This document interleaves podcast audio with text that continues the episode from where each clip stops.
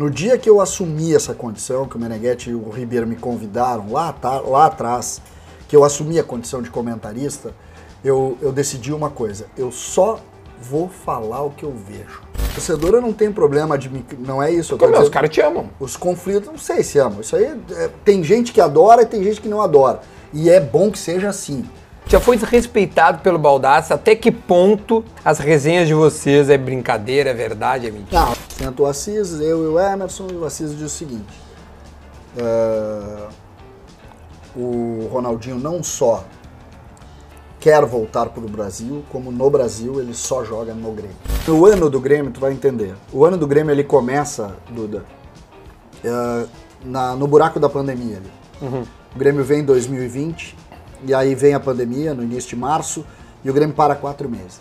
Ali começa o ano do rebaixamento do Grêmio. O Renato está criando dentro do ambiente do Grêmio um ambiente paternalista, dando dinheiro aos jogadores, achando que dinheiro é futebol. Dinheiro não é futebol. Deixa- Ia na minha casa, comia churrasco comigo. O cara. O Renato tem, um- uma, tem uma história muito boa, posso contar? Ô, pelo amor de Deus. Fala pessoal, beleza? Estamos começando mais um assado para esse conteúdo que explodiu. É, é, eu, cara, eu tô há horas fazendo, mas só agora é que explodiu. Mas explodiu, tamo grandão. Então, primeiro, muito obrigado aí por estar aqui vendo um assado para. Hoje tem um convidado muito legal, muito especial, um gremista como eu. Mas antes, tu tem que aí se inscrever no canal. Por quê, Rafa? Primeiro porque nós atingimos a meta de 230 mil inscritos. 230 mil, Rafa! Bota uns aplausos. Olha só, aí agora a gente vai é, é, fazer um sorteio e tal, e um inscrito vai vir aqui ver o- a gravação do assado em loco. Eu não sei se o Sobs vai vir, vou ver ainda com o Sobs, ele prometeu que viria com 230 mil, mas o inscrito vai vir aqui. Agora temos uma nova meta, Rafa, tá? Com 250 mil inscritos, eu vou sortear 500, eu disse 500 reais aqui, ó, na KTO pro cara apostar, tá? Então esta é a nova meta, 250 mil inscritos. E aí, quem estiver inscrito, vai lá, te cadastra na KTO e vai ter 500 reais para usar lá. Então, beleza. Então já sabe, te inscreve aí no meu canal, também comenta, dá o like, compartilha esse conteúdo. Afinal, hoje tem um convidado muito especial. Mas antes de eu apresentar o convidado, olha a vinheta.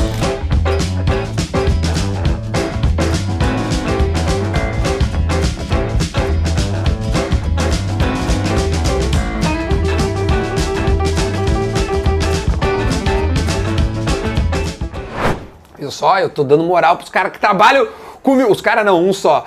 Arroba Rafa dos Vídeos. Então agora é o seguinte, uma salva de palmas pra esse cara que, poxa, vai muito bem falando do Grêmio. O Grêmio não vai tão bem. Mas ele falando vai bem demais. Então seja muito bem-vindo ao meu assado César Cidade Dias! Uh! Hoje é papo de gremista Hoje pra é papo. gremista. Falando de Grêmio, não é assim?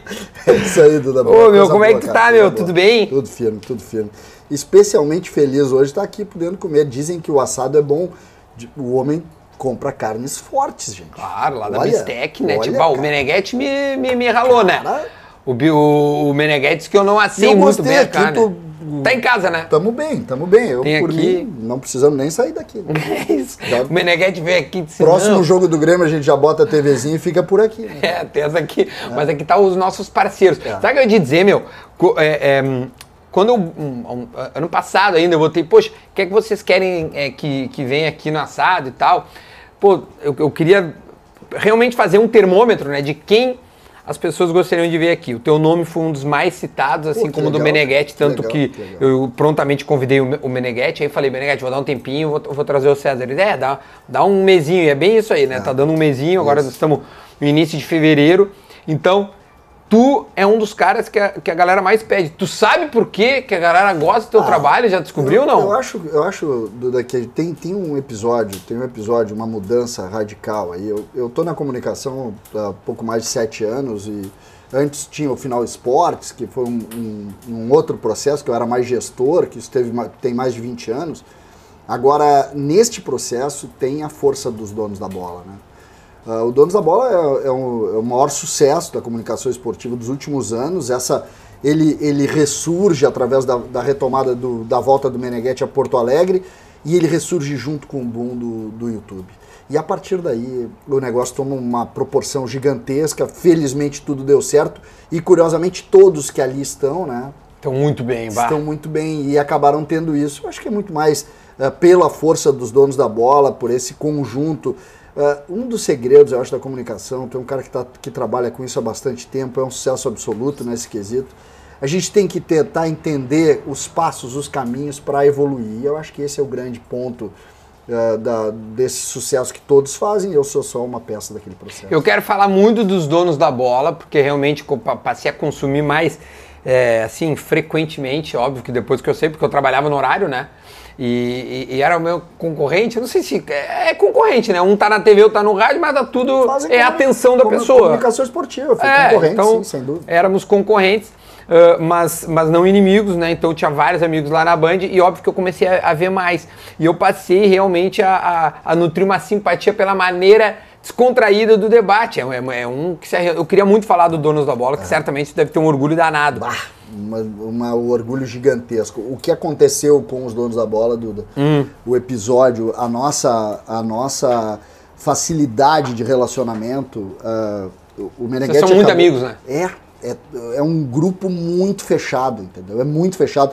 Da produção, passa pela, pela organização, chega na força de liderança do Meneghetti e os integrantes todos. Tanto é que mudou, mudou uma peça lá, saiu o Bagé, entrou o Vaguinha, bum, é explodiu. Saiu o Vaguinha, entrou o Ribeiro, bum, explodiu. Por quê? Porque o grupo é muito forte. O grupo ali é muito.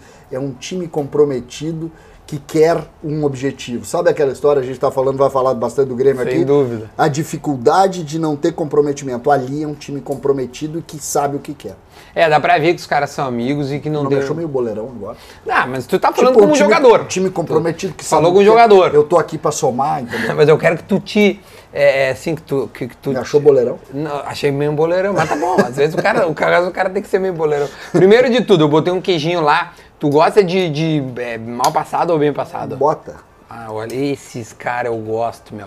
Mas olha que tu não vai depois no. Com esse no... tamanhozinho. Com não, tu não vai no dono da bola e vou falar mal de mim, né? Hã? Ah, não, porque não, o me serviu o cara, não, não sei o certo é falar mal, né? Porque se falar bem não tem graça. Imagina o cara, o cara largar um troço desse e falar, falar bem. Assim? É isso, é isso, é isso.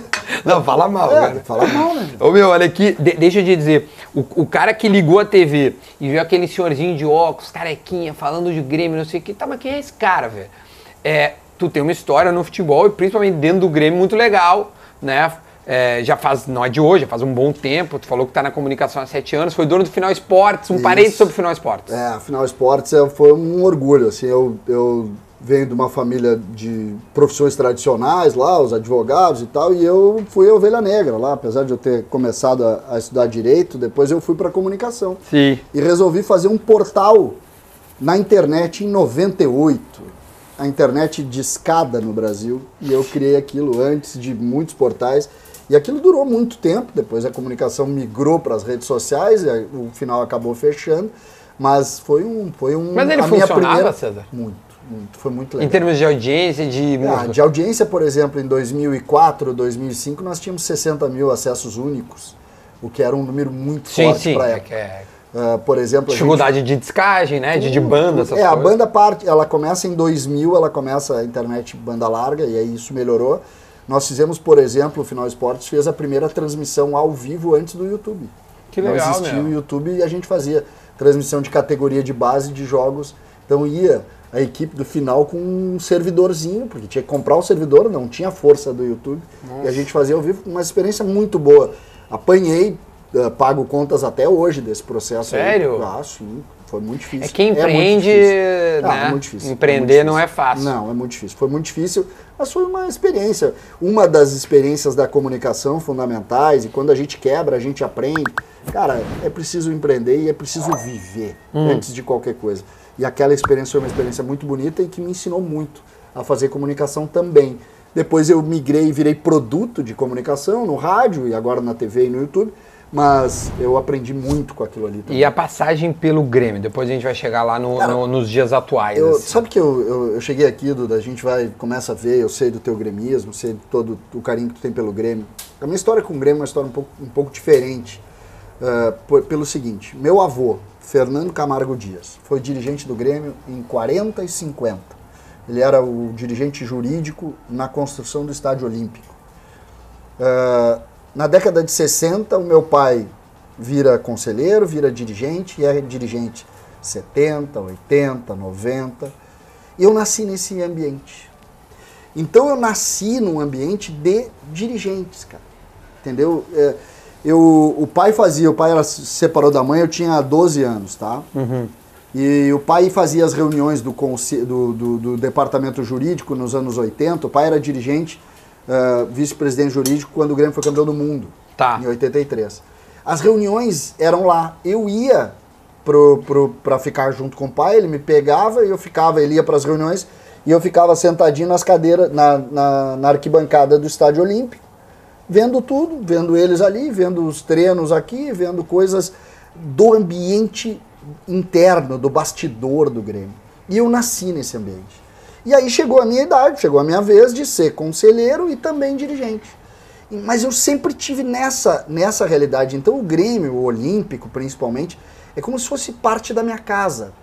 Porque é uma coisa curiosa, dentro da minha casa, meu avô e meu pai, eles eram um, gremistas dirigentes. Então uhum. era um negócio assim, uh, eram críticos no contexto do clube, mas não fala mal do Grêmio.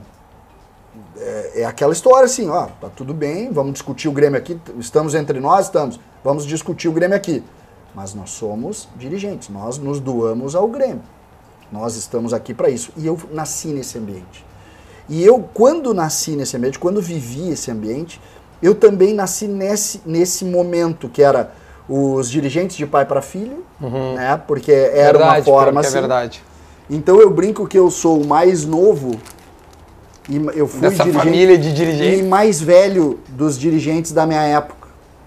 Eu não sou, eu não fui um dirigente da novidade do futebol assim. Eu fui um dirigente muito conservador.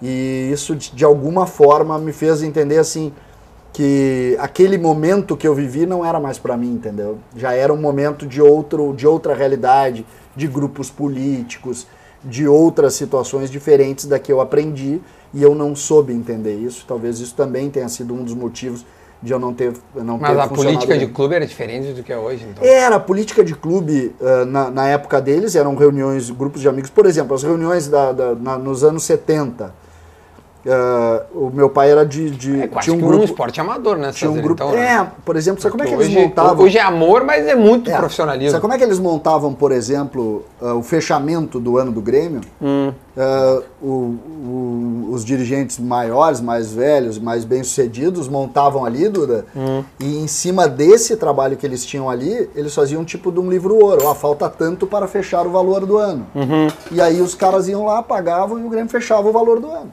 Pois é, então é uma... O pai, por exemplo, contava, ele foi chamado depois, já mais velho, quando o Grêmio teve a dificuldade da ESL, para ser o vice-presidente de futebol da gestão Flávio Bino. Uhum. Quando o Grêmio estava praticamente quebrado. Sim. Meu pai diz, eu fui muito mais importante para o Grêmio quando o Grêmio caiu do que quando o Grêmio foi campeão do mundo. Por quê? Porque as demandas judiciais dos anos 2000 eram absurdas. O ah, pai diz, eu tinha quatro ações em 83 quatro ah, processos e tinha só, na, só, só, ações na, na Justiça do Trabalho, tinha 250 em 2000 e 2004. Então são realidades diferentes, momentos diferentes. E isso de alguma maneira vai moldando a gente, vai fazendo a gente entender essa sequência do Grêmio e mais do que isso, tendo cada vez mais carinho e mais entendimento. Mas tu gostava de ser dirigente? Pois é. Primeiro tenho, experimento aqui, para né, daí tenho, fica mais. É, não custa melhor. nada. É. Queijinho para abrir os trabalhos, eu não né, sei. gente? Como é que é o nome do teu moleque mesmo? Guilherme. Não, o Guilherme tá aí. É. Guilherme, tu é que nem teu pai. Não, ele, ele é... fica lá, né? Ele ficava lá vendo é, os jogadores. Mesma coisa. Mesma Igual. Coisa. Quer dizer mas... que daqui uns anos tá o Guilherme dirigindo o Grêmio. É, eu acho que dirigindo o Grêmio talvez não, mas torcendo pelo Grêmio com certeza absoluta sim. Ah, não, já tá fardadinho é, aqui. E esse negócio, esse negócio, Duda, esse negócio do, da força do, do dirigente, do gostar de ser dirigente, é uma coisa curiosa. Eu sempre quis contribuir com o Grêmio. Uhum. A decisão mais difícil que eu tive na minha vida foi o dia que eu disse, cara, eu não estou contribuindo com o Grêmio. No ano de 2011, quando a gente assumiu o Grêmio e eu tive aquele episódio do Ronaldinho, com certeza tu vai querer falar sobre isso. Ah, eu acho que não só eu, né, gente? É. E quando a gente perde o negócio, que eu vi a tristeza dos gremistas, foi uma das maiores dores que eu tive. Que eu disse, cara, eu não, eu não fui um bom dirigente. E naquele dia eu morri como dirigente. E eu disse, cara, eu não fui bem. Quando eu não vou bem, eu tenho obrigação de sair e dar espaço para outro. E ali, naquele dia, naquele dia, eu disse, cara, eu não fui bem, eu perdi. E se eu perdi, eu preciso, por honra, sair do Grêmio, dar espaço para outro e entender que isso aqui não tem cargo, isso aqui não é. Tu te doou, tu deu certo, deu, fica mais tempo. Tu deu errado, sai. Sai por quê? Porque o Grêmio tem 120 anos, 118 anos e a gente precisa dar seguimento. Tem que deixar, deixa que se renove, deixa que o Duda entre, deixa que o Rafa entre, deixa que as pessoas entendam isso. E eu acho que esse processo foi o processo de aprendizado meu, porque eu nunca vou me despedir. O pai dizia isso, uh, uh, meu filho, tu não consegue se despedir do Grêmio. O pai, nesse episódio, quando eu estava em 2011, ele já estava um pouco doente, mas ele me disse: Tu não vai conseguir te despedir do Grêmio. Tu só vai mudar. Tu não vai mais ser dirigente, tu teve essa frustração, tu entendeu que tu foi uh, um cara que não teve competência, tu vai sair, acho honrosa a tua saída, mas tu vai encontrar outra, outro caminho de estar junto com o Grêmio, não te preocupa. Aí eu deixei o conselho em seguida, eu pedi licença do conselho por isso, uhum. e saída de dirigente e fechei essa página. Uh, uh, fechei essa história e entrei na história de voltar a ser o, o torcedor que eu, que eu sou desde o dia que eu nasci, e agora também, de alguma forma, muito próximo do Grêmio, fazendo comunicação. Mas, mas por exemplo, uh, mas a, tu, tu, tu, sofreste como dirigente, ou seja, é, gente indo na tua casa, acho que as redes sociais não eram tão ativas, é. embora a gente tinha, mas é, pessoas criticando a tua pessoa, né, incompetente, é, porque tu tem. falou, eu não tive competência, eu não tive competência, eu não tive competência. Hum. Né, então, pelo jeito, tu não te julgou um bom dirigente, não sei Isso, se é assim que tu exatamente. te mas tu, tu achou que tu não foi um bom não, dirigente? Não, é que assim, ó, o que, que é um bom dirigente? É dar alegria pro torcedor. Aquele episódio, aquele episódio... É, é que, é que não só título, mas uh, tu pode ser um bom dirigente é, arrumando algumas coisas para um que vem Exatamente. a seguir. É né? que a construção disso é uma coisa curiosa. o que que tu precisa, basicamente, para tentar trabalhar como dirigente? tu precisa criar algum tipo de unidade entre as tuas ações. Uhum. Então, por exemplo, quando tu monta a unidade entre as tuas ações, tu tem o que fez, por exemplo, o presidente Romildo no início da gestão. Sim. Ele desenvolveu um trabalho e ele lançou um discurso que ele conseguiu criar unidade entre todos dentro do Grêmio. E ele foi vitorioso aí. Depois vem os títulos, vem. Isso deu para ele status, um status maior deu, mas antes de construir os títulos, ele construiu unidade. Tu não achava que ele já era um bom dirigente mesmo antes de ganhar a Libertadores, claro exemplo? Claro é. que sim, claro que sim. Pela unidade. O discurso dele em 2015, a forma como ele entrou, como ele geriu e como ele conseguiu unidade interna, me fez entender que, ele que era ótimo trabalho. Algo fundamental para isso. Essa unidade eu não consegui. Essa Mas tentou, unidade. tu tentou. Não, é que eu, o que que eu, eu, eu, o que que eu fiz, tá? E aí a gente já pode entrar no, no assunto do Ronaldinho. Sim. O que que eu fiz? A gente, uh, e aí voltando, buscando um pouco a história, em 2010 teve uma eleição do Conselho Deliberativo que determinou uma grande, ampla maioria para o grupo do presidente Paulo Odoni. E naquele dia, no dia 15 de setembro, a gente descobriu que o Odoni estava eleito presidente para os anos de 2011 e 2012. Em cima dessa realidade, dessa realidade, o Vicente que era o vice-presidente de futebol, que seria, que seria, o homem do futebol, que é uma figura uh, fantástica. Adoro ele, gente boa. O Vicente disse o seguinte: César, tu vai ser o diretor de futebol. Então tá. Neste mesmo dia, dia 15 de setembro, eu peguei o telefone e liguei para o Alexandre Paradeda, que é o meu primo irmão, Alexandre Dias Paradeda, que é um velejador, não sei se Sim, conheço, conheço, conheço. Também, do Joga Bola. Sim, também. já, já. Já deve ter jogado contigo. Já. E o Xande, liguei para ele, Xande, te lembra aquela história do Ronaldinho? que eu brinco com ele, que o Xande é o melhor amigo, era um, na época o melhor amigo do Ronaldinho. Uhum. Tinha aquela história e tal, que eu brinco quando eu vejo o Ronaldinho, ah, vai jogar no Grêmio, vai jogar no Grêmio, quando eu for dirigente tu vai jogar no Grêmio, e pá. Sim. Chegou a hora. E eu cheguei, ah, tá brincando, tal. Não, vai acontecer isso, a eleição é em outubro, o Odoni vai ganhar e o Vicente vai assumir o, de, o departamento de futebol e eu vou ser o diretor de futebol. Só que não dá para vazar essa história. E o Xande, o que, que quer que eu faça? Eu disse, não, eu quero falar com a CIS. Então, setembro isso. Setembro, 15 de setembro. Pelo dia 10 de outubro, eu liguei pro Emerson Rosa, Uhum. capitão da seleção. Claro, óbvio. Emerson, vamos falar com a CIS, preciso de ti. E o Emerson, vamos na hora. É Muito meu amigo Emerson, a gente foi. Pelo dia 10 de outubro, 5 de outubro, não sei, outubro. Chegamos no Assis e eu fiz a seguinte pergunta pro Assis. Assis, Ao vivo ou telefone? ao vivo, lá, no, lá na Cavalhada, numa- na sede das empresas, não sei se existe ainda, Sim. mas na época existe. Assis, ah, eu preciso, preciso te fazer uma pergunta. Se o Ronaldinho um dia voltar para o Grêmio, olha a pergunta. Se um dia o Ronaldinho voltar para o Grêmio, o Grêmio pode se habilitar a tentar contratá-lo? Essa foi a pergunta. Vocês, ah, tá, tá, tá, aquela conversando. Passou. Deu uns 3, 4 dias, o Emerson me liga. Não, mas ele respondeu a pergunta? Não, ficou em silêncio. Três, quatro dias me liga o, o Emerson. Emerson. Vamos de novo lá que tem resposta. Então, imagina aí, 15 de outubro. Vamos lá, tem resposta, tem resposta, qual é a resposta? Senta o Assis, eu e o Emerson, e o Assis diz o seguinte. "Ah, o Ronaldinho não só quer voltar para o Brasil, como no Brasil ele só joga no Grêmio. Ele só joga no Grêmio, ele falou? Eu peguei aquela coisa. Eu não tinha falado pro Vicente ainda, porque era uma insanidade minha. Não tinha falado, obviamente, pro Paulo Odoni. Fui sair dali, fui no Vicente. Vicente, tal, tal, tal, aconteceu isso. O que, que tu acha? "Pô, Tu tá louco, esses caras não dá pra confiar. Tu tá maluco, velho. Porra, onde é que tá a cabeça? Meu, essa é a história. Vamos ou não? Deu uns dois dias, o Vicente.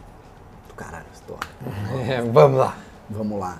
O que, que a gente faz? Não, eu quero ir na reunião. Aí o Vicente entra no circuito. Vai também, ouve a mesma história e começamos a construir. Quando o Vicente está lá, ele já botou o contrato do Flamengo, já botou o contrato do Palmeiras. Ah, o, o, o, Assis. o Assis já tinha isso. Já, tudo. Que, que, que mês que foi isso, só pra gente tentar Outubro. lembrar? Outubro. Não tinha vazado, ninguém sabe de nada. Ah, é, mas já quatro, tinha cinco Palmeiras e pessoas. Flamengo no circuito. Já, já tinha, que devem ter feito a mesma sondagem. Uhum. Só que nesse dia, neste dia, o, o Assis disse, o problema aqui não é contrato. Depois tu vai ver que não era contrato, depois não tem nada a ver com contrato isso. Aí o negócio foi posto, Palmeiras com um valor importante, Flamengo com mais valor tal, mas nada, nada demais. E nós E Vicente? correndo por fora. Nós com o dobro de dinheiro. Mas aí é outra história. Aí Olha. é outra história que tu vai ouvir. Olha, éramos ricos. É, na verdade, não, ele era rico. ele era muito rico. Ele, ele, Ronaldinho, e ele é uma mar, era uma marca na época muito poderosa. Aí, vamos falar com o Paulo Odoni. E aí, Vicente, César, Paulo Odoni. Chega Paulo Odoni, Paulo Odoni olha pra mim. Vocês são malucos. Vocês são completamente. Mas eu acho que a reação natural de um cara nessa época era dizer, vocês são louco. Vocês são completamente loucos. E aí, por que, que eu tô colocando isso como uma base? Porque o processo de convencimento para tu tentar criar uma ideia de unidade no Grêmio era esse. E eu comecei a ter uma ideia de que eu tava conseguindo convencer. Por quê? Porque todos começavam, tu é louco, e depois diziam, a tua ideia é boa. Qual era a ideia ali? A ideia era o seguinte, o Inter vinha do título mundial em 2006, em sua força, o Inter vinha A Libertadores de 10. de 10, eh, o, o Mazembe não tinha passado ainda, o Mazembe é logo depois. Sim, o Mazembe é dezembro, Não óbvio. tinha depois, Sim. mas tu vai ver que o Mazembe tem uma, tem uma passagem do Ronaldinho também. Uhum. E, e aí, neste processo aí, eu pensei o quê? Do ponto de vista de marketing, Duda, espetacular, né? o menino que é colorado, que vai ser colorado porque essa geração de 2000, e 2006, 2010 é uma geração que naturalmente vai ser colorada pelos títulos do Inter, vai olhar e dizer, pô, meu pai, Só um eu vou ser pouquinho. colorado e o Ronaldinho joga ali de azul. Eu não. A ideia era de marketing. A ideia era uma ideia de tu balançar aquela árvore, entendeu? Essa era a ideia, esse era o conceito. E quando se determinou isso, eu disse, pô, eu tô começando, tá, tá legal a história, eu tô conseguindo. E aí tinha um orgulho, porra, sempre quis ser dirigente, eu tô conseguindo uma história boa, entendeu? Sim, tu ia ficar na história se tu traz o Ah, Ronaldinho de volta. Você ia ficar, isso um pouco importa, mas eu digo, pô, é legal a história, entendeu? A história é boa, a história é bonita, a história é gremista, sabe? A história com relação com o Grêmio.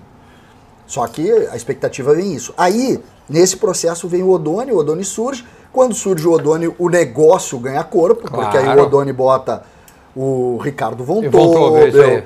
E aí o negócio anda, tá? E aí o negócio anda, e não só anda, como o negócio se constitui. E entendeu? vaza. Vaza só em dezembro. Uhum. Tá? Vaza em dezembro. Mas vazamento ali, o Assis. o Já não Assis- era um até- problema. Até vi aqui, né? Até vi no, no, Sim, no, meu na- canal. na entrevista. Isso. O Assis, ele, ele não, não é. O Assis não é o culpado ali. Ali não é o Assis o culpado. Ali é a simploriedade da vida que é, que é a grande culpada daquilo ali. As, as pessoas têm dificuldade de entender, porque quando tu coloca grandes valores, o Grêmio, por exemplo, o contrato do Grêmio com o Ronaldinho beirava os 2 milhões por mês. Era muito maior do que o contrato do Flamengo. O problema é que o Grêmio comprava a imagem do Ronaldinho, o Ronaldinho seria o garoto propaganda da, da Copa e o Grêmio gastaria com o Ronaldinho 200 mil por mês. O resto era tudo dinheiro de patrocínio. Eu tenho uma ideia, tem uma passagem legal disso, uma grande marca de, de fornecedor de material esportivo. Eu cheguei lá e eu não podia dizer que era o Ronaldinho, cara, que a gente estava contratando. E eu cheguei e disse assim, ó, eu tenho, É uma bomba. preciso saber, não, preciso saber se vocês nos ajudam a contratar uma grande marca, nós queremos botar uma grande marca e tal. E o cara disse, ah, mas como assim? Não, eu tenho o Kaká, eu tenho o Riquelme, e eu preciso, e o outro era o Forlan, eu tenho o Forlan. E eu joguei, né? Tipo, se eu trouxer uma grande marca aqui, vocês, Nesse nível. vocês vêm junto. Ah, esse aqui vai vender X, caras, aquele plano de marketing, marqueteiro, tudo e tal. E eu não podia dizer que era o Ronaldinho, não podia vazar. O cara dizia, tá, tá, tá. O único cara, o cara diz assim, o único cara que, olha, eu boto três vezes o que eu pago pra vocês é o Ronaldinho. E eu, ah, Ronaldinho, como é que eu vou fazer isso aí? e eu com um negócio pronto aqui do lado. Então era tudo assim. Tudo que tu botava ele, triplicava. Por, por ele ser quem ele era e por ele ser gremista. Por ter a vinculação da fotinho menino lá. Então isso tudo, isso tudo foi construído. E o fim dessa história é um fim doloroso. Tá, mas Por quê? ainda não termina ela. Primeiro Hum. co- come mais um pouquinho aqui. Calma que não acabou a história. Porque essa história a gente meio que sabe o final. Meio não, a gente sabe o final, né? Ele, ele não vem. ah, Mas eu quero saber ainda um pouquinho do meio, assim. Porque eu lembro que na época, primeiro tem a, a- a tal da, da, da, da- da coluna que o Davi coloca, só falta assinar. Sim. Quero saber depois se realmente só faltava assinar. E também se tu chegou a participar das tais reuniões que o Assis saía, voltava, comia uma pizza, da mudava pizza- os, os nomes pizza- dos contratos. As da pizza todas, mas nunca mudou o nome dos contratos ali. Isso ele nunca fez. E o que, que era O saída, Assis- o que voltava? que a ele dificu- O que, fazia? que era a dificuldade de fechamento? Essa que é a história. O que, que o Assis fez? O Assis tentou ganhar tempo Tempo. para convencer o Ronaldinho. Então o Ronaldinho não queria vir pro Grêmio. O Ronaldinho, em determinado momento, Dudu, E ele não podia falar isso pra vocês. Não. Que era feio, né? Não, se ele dissesse isso pra nós, terminaria o negócio na hora. E o Ronaldinho, nas Ah, vezes em que entendi. falou com a gente, o Ronaldinho mostrou que queria. Só que no curso desse, desse caminho, o Ronaldinho se aproximou do Rio de Janeiro, tinha filho no Rio de Janeiro, Sim. né? o filho dele morou, morava lá, tinha toda a força da noite carioca, Uhum. na relação com a noite carioca. E aí, o Assis tentou. O Assis tentou, cara. É que o Assis é um cara tão, hoje, tão polêmico, tão, que todo, todo- toda a culpa do mundo é do Assis, mas eu acho que o futebol, de alguma, de alguma maneira, sempre posiciona a culpa tirando dos jogadores pelo paternalismo que nós temos com os jogadores. Os jogadores, eles acabam recebendo sempre aquela, aquela mão na cabeça. Mas não, ali a culpa é do jogador que simplesmente disse, não, eu quero ficar perto do meu filho, eu quero ficar aqui no Rio, não quero ir para Porto Alegre, não vou para Porto Alegre. Porque tem, né? A gente. A gente ouve no futebol, o jogador joga onde ele quer jogar.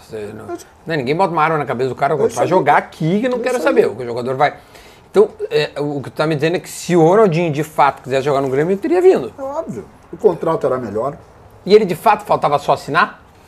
É que, na verdade, o que que é o assinar? Todos os contratos eram enviados pelos advogados deles. Ó, esse contrato a gente quer. Ele foi assinado, entre aspas. Esse só assinar é uma formalidade. Uh, se a gente for. Não, eu tenho até hoje os e-mails trocados nesse processo. Cara. Qual é o e-mail? Arroba o quê? Agora eu quero saber. É, Assis, arroba. Os advogados da Assis. Assis, não sei o quê. Porque o Mr. P veio aqui semana passada e, e ele. É, foi, ele, ele era ele o, o Cícero, é, exatamente, ele era o MC lá da festa. Cara, ele contou que semana passada, se tu não viu, né, Rafa? É, tá, tá, no canal. Tá, tá no canal de cortes também, tá, tá tudo lá, dá pra procurar. Ele conta com uma riqueza de detalhes, assim, cara, aí botei coisa, aí pisei fora de casa, quando eu tô abrindo, toco o telefone. Calma que deu merda aqui, volta. O, quando o Mr. P recebe essa ligação, o que que acontece? Não, é que assim, ó, o que que acontece, que é a famosa história das, das caixas. caixas de som. Que muita gente gosta de me carimbar pelo cara das caixas de som, e eu não tenho problema e vergonha nenhuma nisso, tá tudo certo. Quando chega um dos últimos e-mails trocados, que é quando o Odoni enlouquece, quando o Odoni diz, cara, não quero mais ouvir falar nisso, uhum. que foi talvez o dia, o, dia, o dia derradeiro dessa relação com, com o dirigente, uh, o Odoni, nós trocamos e-mails, 11 da noite, 10 da noite, só não me lembro se é quinta ou sexta, eu acho que é quinta-feira à noite.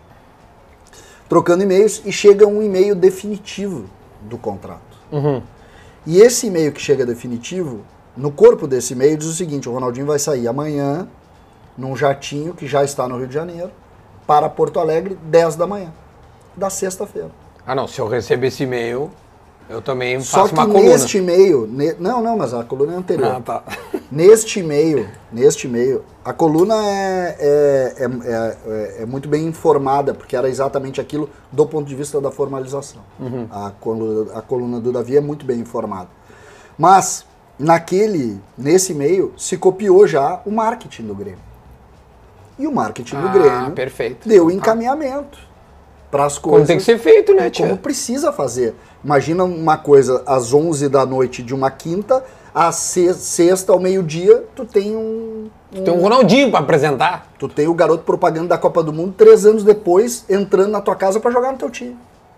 Então, pô, e um cara vinculado, que saiu do jeito que saiu, tudo aquilo que a gente conhece. Não, ia ser uma coisa absurda. Não, absurda. Aí, naquele episódio, quando eles rompem na sexta-feira, que eles ah, não. O rompimento deu... é aquela coletiva na TV? Não, a coletiva é no sábado. Uhum. Naquela sexta-feira, quando eles rompem a, a, mais uma vez o contrato, porque essa troca de contratos tinha sido meio comum, assim, dez vezes.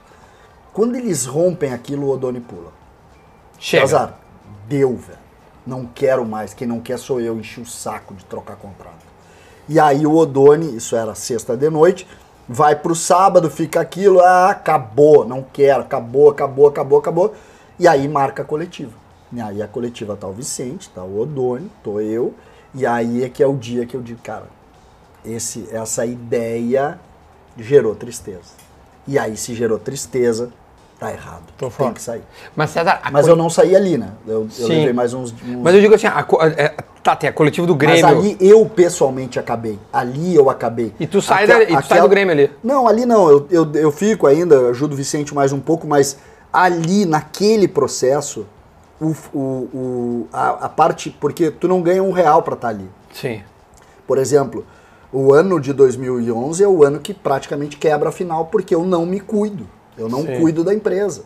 Então aquilo ali me gerou muita dificuldade financeira que me fez buscar dificuldade financeira por 5, 6 anos. Muita dificuldade financeira porque eu quebro ali naquele processo. Por quê? Porque quem se dedica ao Grêmio no cargo que eu era. Não, tá louco. Não recebe.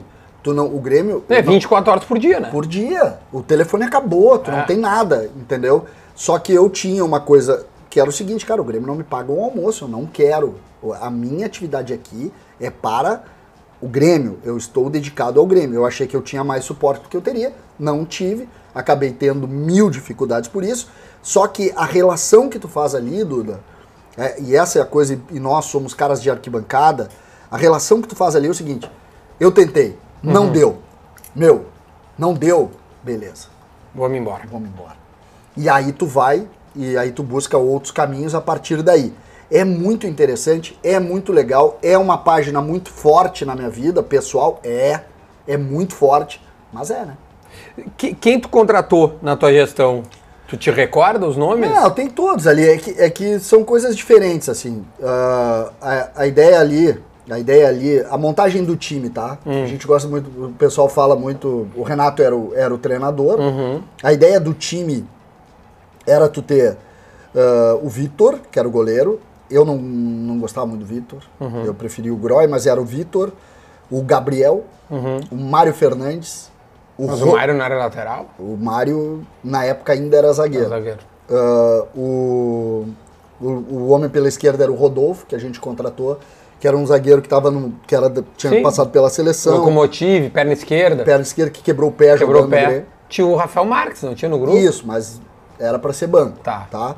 O lateral esquerdo era para ser o Lúcio. Lúcio, perfeito. Tá? Essa, eu tô dizendo assim, a ideia do time. Sim, a ideia do time que tu queria como base para ser o time do Grêmio Aí era o Gilberto Silva, que a gente contratou. Uhum. O Fábio Rockenbach. O meio-campo, a ideia era trazer um argentino, a gente trouxe o escudeiro, acabou fracassando, mas a ideia era ter aquele cara que fosse motorzinho pela esquerda ali, que era o escudeiro. O Douglas, Douglas. o Ronaldinho e o Jonas. Era Esse um era o time, time para Libertadores. Era um baita time. Esse era o time para Libertadores. Aí tu tinha outros caras. Só que as coisas começaram a quebrar. Esse aqui é o grande lance. Quando tu é, quando tu não consegue unidade, as coisas começam a quebrar, Duda. Tu nem vê. Tu nem nota. Aí quando não deu o Ronaldinho, o Jonas, o Jonas já fez aquele negócio lá, tinha, um, tinha uma multa baixa. O Jonas já no dia da inscrição para Libertadores disse, eu tô fora. É, isso aí. E, e aí tu trouxe o Vinícius Pacheco. É, daí tem jogadores. Não, mas não foi para isso. Eu acho que o Vinícius Pacheco veio antes. Não, ele veio como substituto do Jonas, ele herdou a camisa 7 na Libertadores, não, é mas ele herdou, não, mas ele não, ele não, ele foi contratado bem antes. O Vinícius Pacheco era o cara... O Vinícius Pacheco não era um jogador Não, mas o Vinícius de Pacheco todo mal. Pra, o, mas ideia, ele, ele, ele tinha que substituir o Jonas. A ideia do Renato pro Vinícius Pacheco, foi uma indicação dele, a ideia do Renato era o seguinte, era tu jogar com o Gilberto Silva centralizado, com o, com o Fábio Rockenbach, e o Vinícius Pacheco ser o cara para andar pelo lado esquerdo. Eu achava mais atacante. Ele Renato quis gostava um dele, é, fazer o losango que ele gostava tanto. Né? Sim. Né? Essa era a ideia do Renato. E, mas foi bem antes do, do Jonas. Ele acabou herdando a camisa porque ele herdou, mas ele. O e, e, e, o Renato. Só para ter uma ideia tá, do negócio vai. do Vinícius Pacheco. O Vinícius Pacheco é uma, uma indicação, né? Do Renato. É, do Renato. Ele é a base do Flamengo. Ele vem para o Grêmio só pelo salário. Sabe qual é o salário do Vinícius Pacheco naquela época? 35 mil reais. Imagina o futebol hoje. Olha a diferença. Trazer um cara para ser teu reserva imediato por 35 mil reais. Não. Mas tem isso.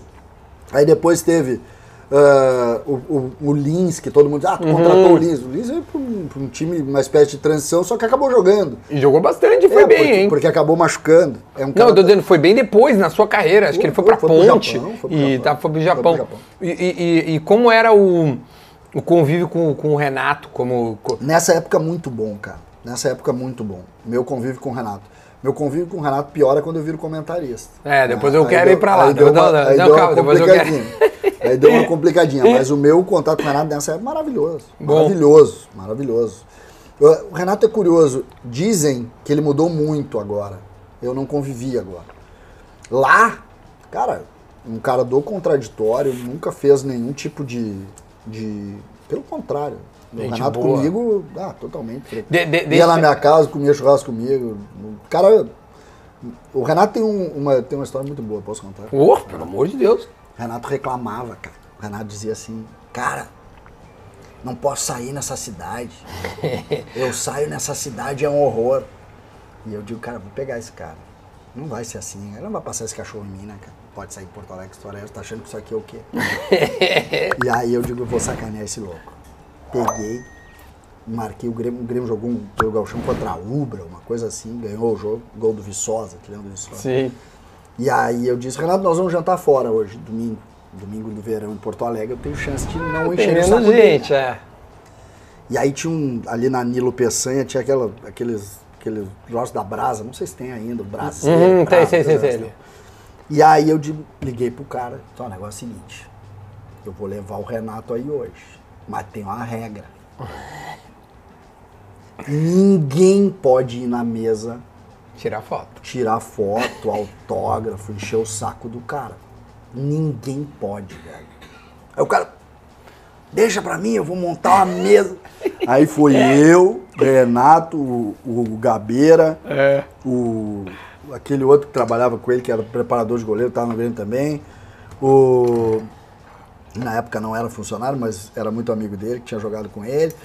Não me lembro o nome dele. Eu lembro, eu Preparador lembro. de é, Foi goleiro. preparador de Enio, ser goleiro. Enio, Enio, É, Enio. Tava junto. Aí tava, como eu disse, Paulo Odoni, Vicente e tal. Aí chegamos no restaurante, tudo tranquilo, lá na boa. Uma mesinha posta pra nós, quatro ou cinco mesas. E eu digo, tô, tô consagrado. Ninguém Ninguém. encanou o homem até agora.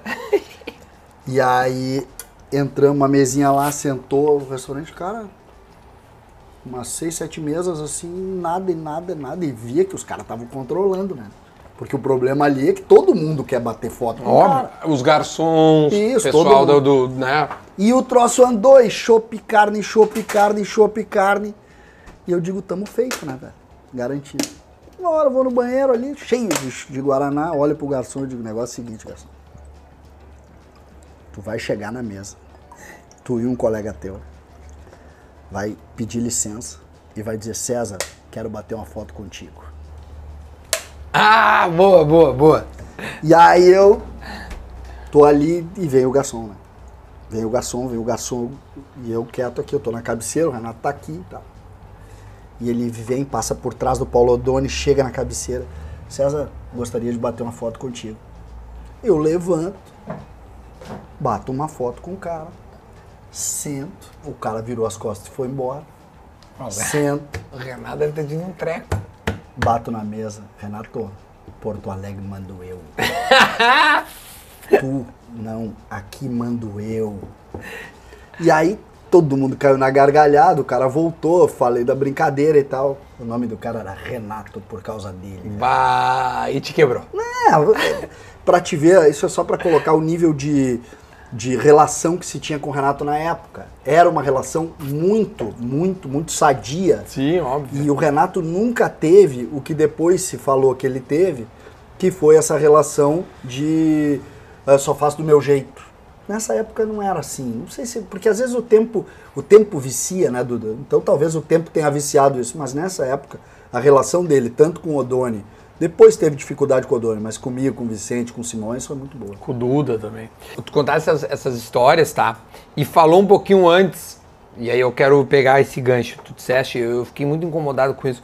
Tu te julgou um cara incompetente.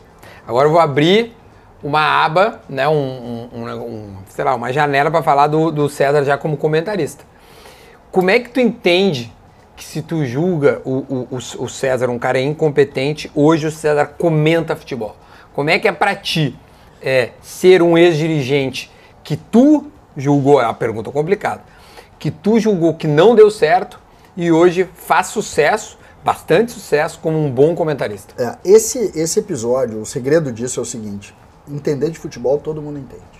Todo mundo entende. Se eu te perguntar aqui, Duda, monta o time certo, tu vai montar. É o time que tu me escalou era um bom É um time. bom time. Aí jogou naquele mesmo time, jogou o Vinícius Pacheco, como tu disseste, jogou o Lin, jogou o Viçosa. Porque um não queria ficar, porque o outro machucou. Rafael Marques. Porque o outro, o zagueiro quebrou o pé e tal. E- E aí deu errado. Saber o caminho, todos sabem. É muito fácil tu saber. Eu peço pra tu montar um time do Grêmio hoje, com três ou quatro contratações, tu bota as três ou quatro e o Grêmio ganha o Campeonato Brasileiro dentro do time que tu montar. Aí o Grêmio cai e tu não sabe por quê. Isso é. Meu time era bom? Não, não era bom. Por quê? Porque tu não consegue muitas vezes entender todo esse processo para fazer isso. Com relação a comentarista, eu também não sou daqueles que acham que existem comentaristas bons ou ruins. Eu acho que comunicação é uma coisa muito particular, tem pessoas que gostam do jeito que eu me comunico, tem pessoas que não gostam. Tu tem que entender o contraditório, tu tem que respeitar o contraditório. Eu tenho uma regra. No dia que eu assumi essa condição, que o Meneghetti e o Ribeiro me convidaram lá, tá- lá atrás, que eu assumi a condição de comentarista, eu, eu decidi uma coisa: eu só vou falar o que eu vejo. Só o que eu vejo. Então, as minhas leituras, a minha forma de ver o jogo, a minha forma de gostar do A ou B, do jogador tal, eh, é só o que eu vejo. Eu não tenho amigo aqui, eu não posso ter amigo dentro do Grêmio, Não tem amigo no Grêmio. não. Eu Ninguém. Não, eu não posso ter. Mas nem fonte. Eu tenho fonte, mas eu não posso defender a minha fonte também. Uhum. Por quê? Porque para tu ser comentarista e tu entender, e hoje eu acho que o sucesso que a gente tem É um sucesso relacionado com a franqueza. Uhum. Sensatez, pode ser, mas franqueza, muita gente, tu é muito sensato. Não, é sensatez e franqueza, é porque eu nunca fui um personagem. Nunca. Eu sou eu. Tu tá conversando comigo aqui e tu tá com a sensação que tu tá vendo meus vídeos no YouTube. É igual. Por quê? verdade. Porque eu falo exatamente o que eu vejo e como eu penso. Nem a voz tu levanta, tia. Nada. Nada. É, é a minha forma de conduzir, é a minha forma de fazer. Se isso vai dar certo ou não, se isso deu certo ou não, é a história que vai contar. Eu não posso tentar, muitas vezes, a, a gente na comunicação, a gente muitas vezes erra nisso, né? Eu preciso fazer algo diferente, eu preciso lacrar, eu preciso. Tá, mas daí tu não vai ser tu, cara. E aí tu pode alguém gostar de ti hoje, mas aí amanhã o cara vai ver, cara, esse cara não é de verdade. Se não for de verdade, não é. Essa é a relação, Duda. Eu- falar o que eu vejo. Quando eu abro o microfone, tu pode ter certeza, ele tá pensando isso. Eu briguei com o Renato, que é uma relação boa, como é que eu contei pra vocês, o Renato me odeia hoje. Por quê? Porque em determinado momento eu disse, Renato, não tá treinando o time. E o Grêmio vai afundar. O Renato está criando dentro do ambiente do Grêmio um ambiente paternalista, dando dinheiro aos jogadores, achando que dinheiro é futebol. Dinheiro não é futebol. E o presidente Romildo, que eu elogiei muito em 2015, 2016, de 17 em diante, eu falo de 17 já, o ano da vitória da Libertadores, já 17 eu falava, é a crítica que eu fazia, eu dizia, não estão vendo. O Grêmio está destrenando.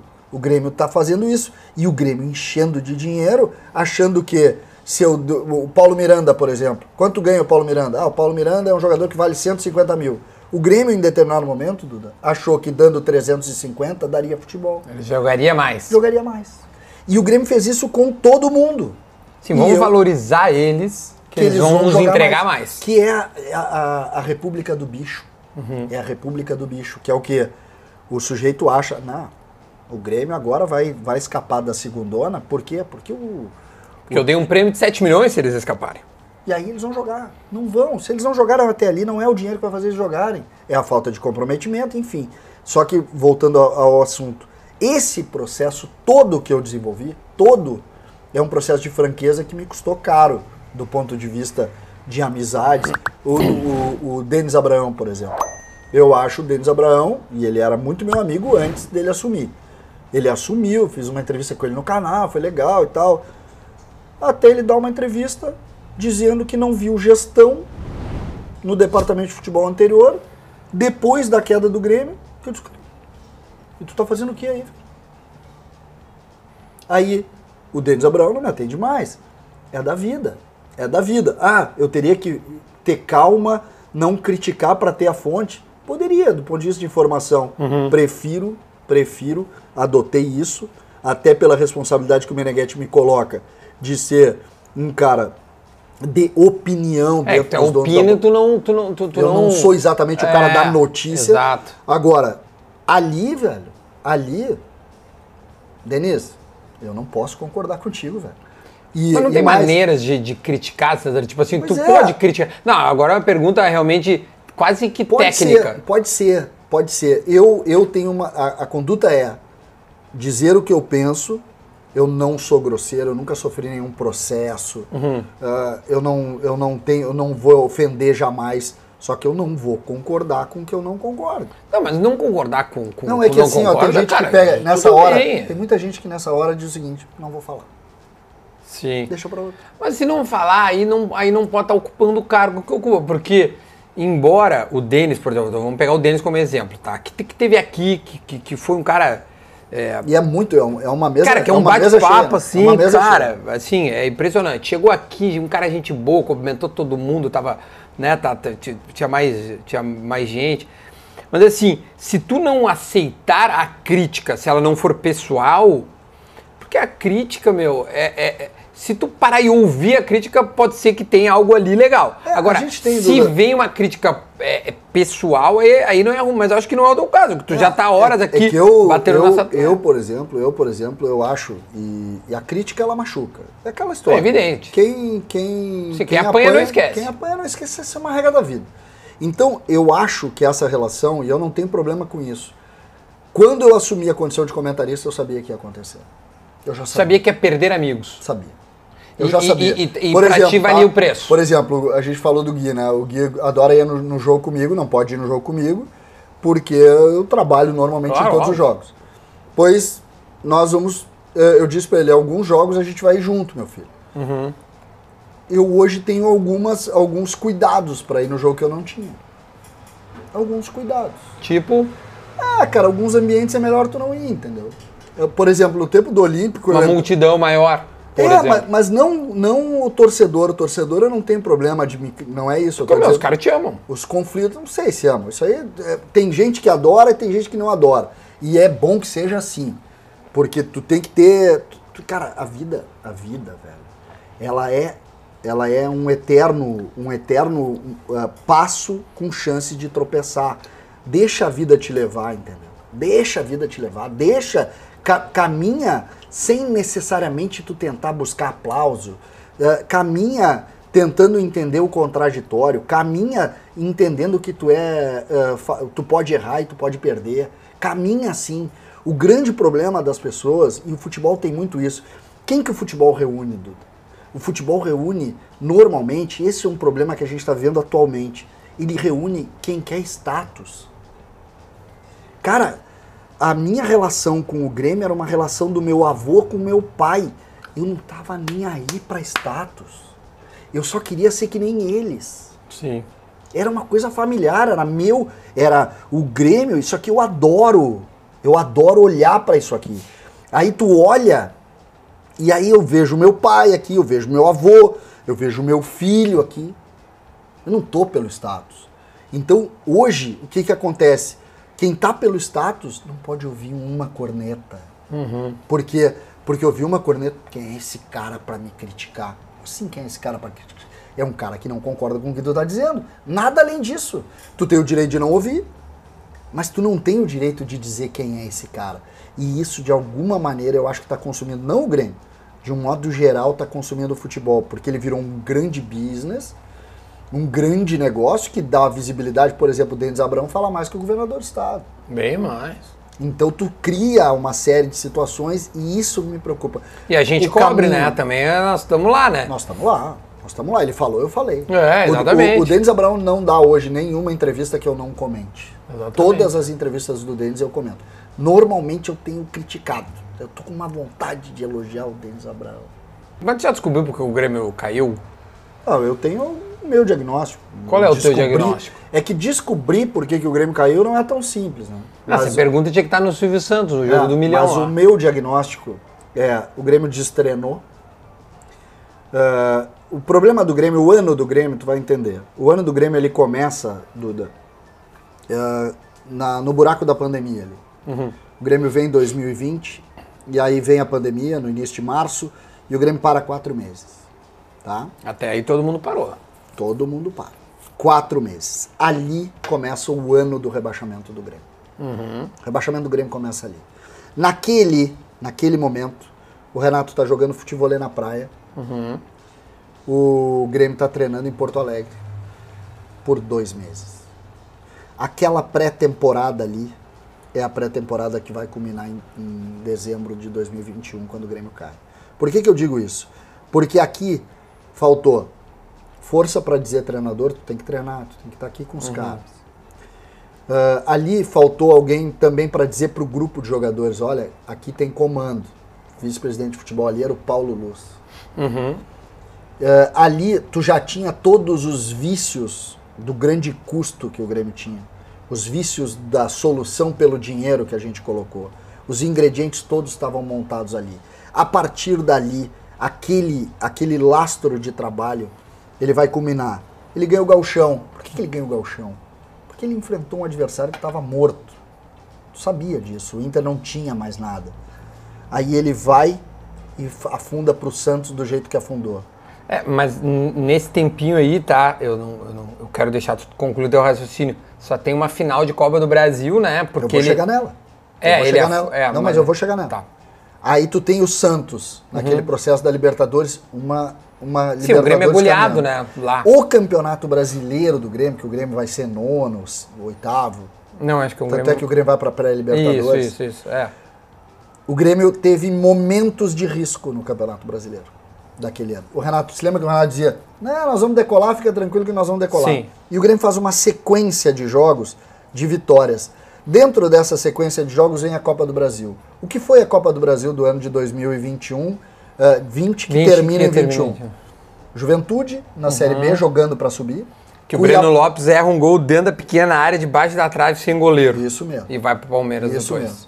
Depois, o Grêmio tem o Cuiabá também na mesma situação. É, ganhar lá e aqui. Também na mesma situação. E aí o Grêmio tem dois jogos com o São Paulo. O Grêmio toma um vario do São Paulo em Porto Alegre e ganha no talento do Ferreira. Isso. Uma jogada de lado do Ferreira, o Ferreira cruza e o Grêmio ganha o jogo. E lá o Grêmio faz um 0 a 0 Bota dois ônibus. e não, e joga bem lá. Joga bem. Foi, foi o grande jogo do Grêmio desse processo todo aí. Foi o jogo que, que o Lucas Silva, que, que, assim, Isso, enfim, descobriram isso. que o Lucas E Silva o poderia jogar. foi bem no jogo lá também. É. Aí, naquele jogo, essa é a Copa do Brasil do Grêmio. Duda. Depois tem a final contra o Palmeiras, que são dois times, um profissional e um amador. Uhum. O Palmeiras ganha aqui, ganha lá, caminhando. Caminhando, caminhando. Caminhando. Ali já se via o problema. O recado foi dado ali. Aí tu vai dizer, mas a final da Copa do Brasil? A final da Copa do Brasil é mentirosa. É um jogo. A final da Copa do Brasil do Grêmio é um jogo.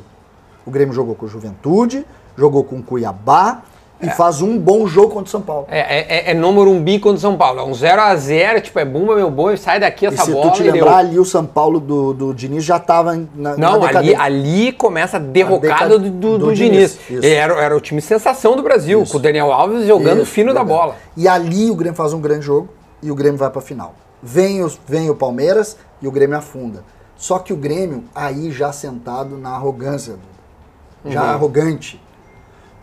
É o estamos na final da Copa do Brasil. Não, não.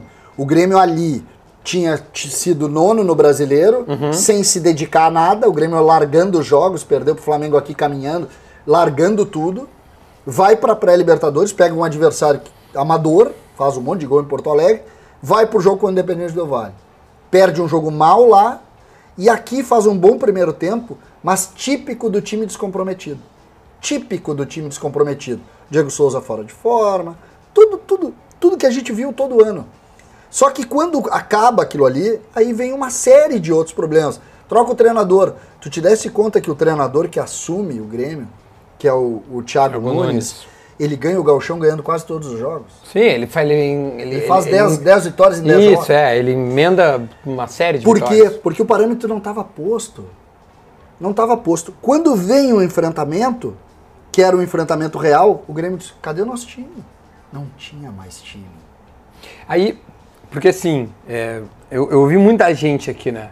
O Marcelo Oliveira esteve aqui e, e deu o diagnóstico dele também, participou das a- as coisas. Ele, ele deu um, um muito também de um perfil ah, de não liderança, muitos jovens que têm talento, mas foram colocados em algum. Enfim, é uma entrevista muito legal que se vocês quiserem dar uma olhada, tá lá no canal. O Marcelo deu no meio do, do, do, do mês passado. Mas assim, eu. ele já tinha sido demitido quando ele falou. Que- já, já, já, já, já. Ahn, um- um- uma coisa que é importante, assim, ele coloca muito que é o início do campeonato. Aí aí ele falou, cara, o início do campeonato, velho. Por quê? Porque tem oito jogos, tu, tu faz dois pontos, acabou a tua oscilação, tu não pode mais oscilar. Porque se tu oscilar dois, perdeu dois, tu não coloca mais a cabeça para fora. Aquele é o grande lance. Aí tem outras coisas que, enfim, né? Eu acho, por exemplo, que a, a- a demissão do Maicon, ela é fundamental pro Grêmio, assim, acabar internamente como, como, como, como vestiário, sabe?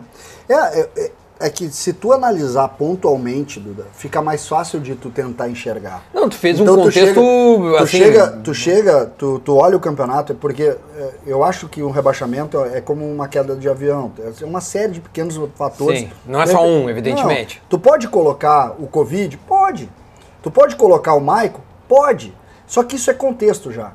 Isso é contexto. Vou te dar um exemplo, tá? O Michael não jogava mais. Uhum. Não jogava mais. O Michael era mais um jogador que tinha 30 minutos para se dar para Mas doar. eu não tô nem falando do campo. Eu sei. É. Aí tu diz fora do campo. Fora do campo já não tinha mais. É, é sobre, e não o Michael. O Grêmio não tinha mais. Porque a gente não pode tirar nunca a ideia de que quando o Michael é demitido, o Grêmio tá lá embaixo. Mas eu não tava falando dentro do campo mesmo. As Não, não, coisas que tô eu sei falando- do mas eu tô Michael é. falando- Eu tô falando fora. Quando o Michael é demitido, a, a estrutura do Grêmio já tá na segunda divisão. O Grêmio já tá morto. E, e- e é sempre mais complicado falar do Michael. O Michael é uma liderança, capitão do Grêmio, campeão, tudo certo. Só que o Michael, ele também é um jogador, também é um jogador. E hoje o que a gente tem do- da estrutura do vestiário do Grêmio é simplória. Não é de liderança. Ela é simplória. A liderança do Grêmio foi construída abaixo de grana. Duda, tem jogo contra o Palmeiras. Bah, gente, se não jogar assim contra o Palmeiras, precisamos de um bicho diferente. Pô, Palmeiras, né? Era assim. Isso é uma informação toda. Claro, tudo era construído abaixo de grana. Tudo foi construído abaixo de dinheiro. Por isso é que o Grêmio é campeão da América por 7 milhões e é rebaixado por 15, Duda. Por 15. O Grêmio caiu gastando 15 milhões por mês e foi campeão da América gastando 7. É a solução. O dinheiro vai dar. Contra o São Paulo, bah, imagina se a gente der uma injeção nos caras. Sim, que a Copa do Brasil pagava muito, né? E aí tu ganha um jogo, tu faz um jogo A ou B e tu acha que foi o dinheiro e não o Renato indo pra coletiva. Gente, vamos estacionar dois ônibus aqui na frente do gol. Se sair 0 a 0 nós estamos vivos. E o Grêmio construiu isso e superdimensionou lideranças, entendeu? Cara, o Grêmio é maior do que qualquer pessoa.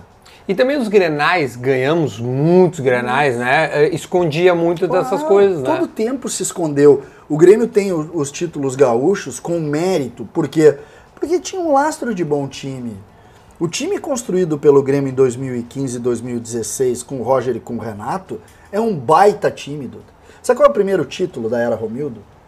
O primeiro título da Era Romildo não é a Copa do Brasil. É o Grenal de 5 a 0 Ali é o primeiro grande Uhum. É com título. o Roger. É o Roger, mas não é. Não tô falando do Roger. Ali a gente diz o seguinte: Inter, É. Vem pra trás. Agora é nosso. vem pra trás que nós vamos mandar nesse riscado aqui. E o Grêmio de 15, 16, 17, 18, 19, 20, 21.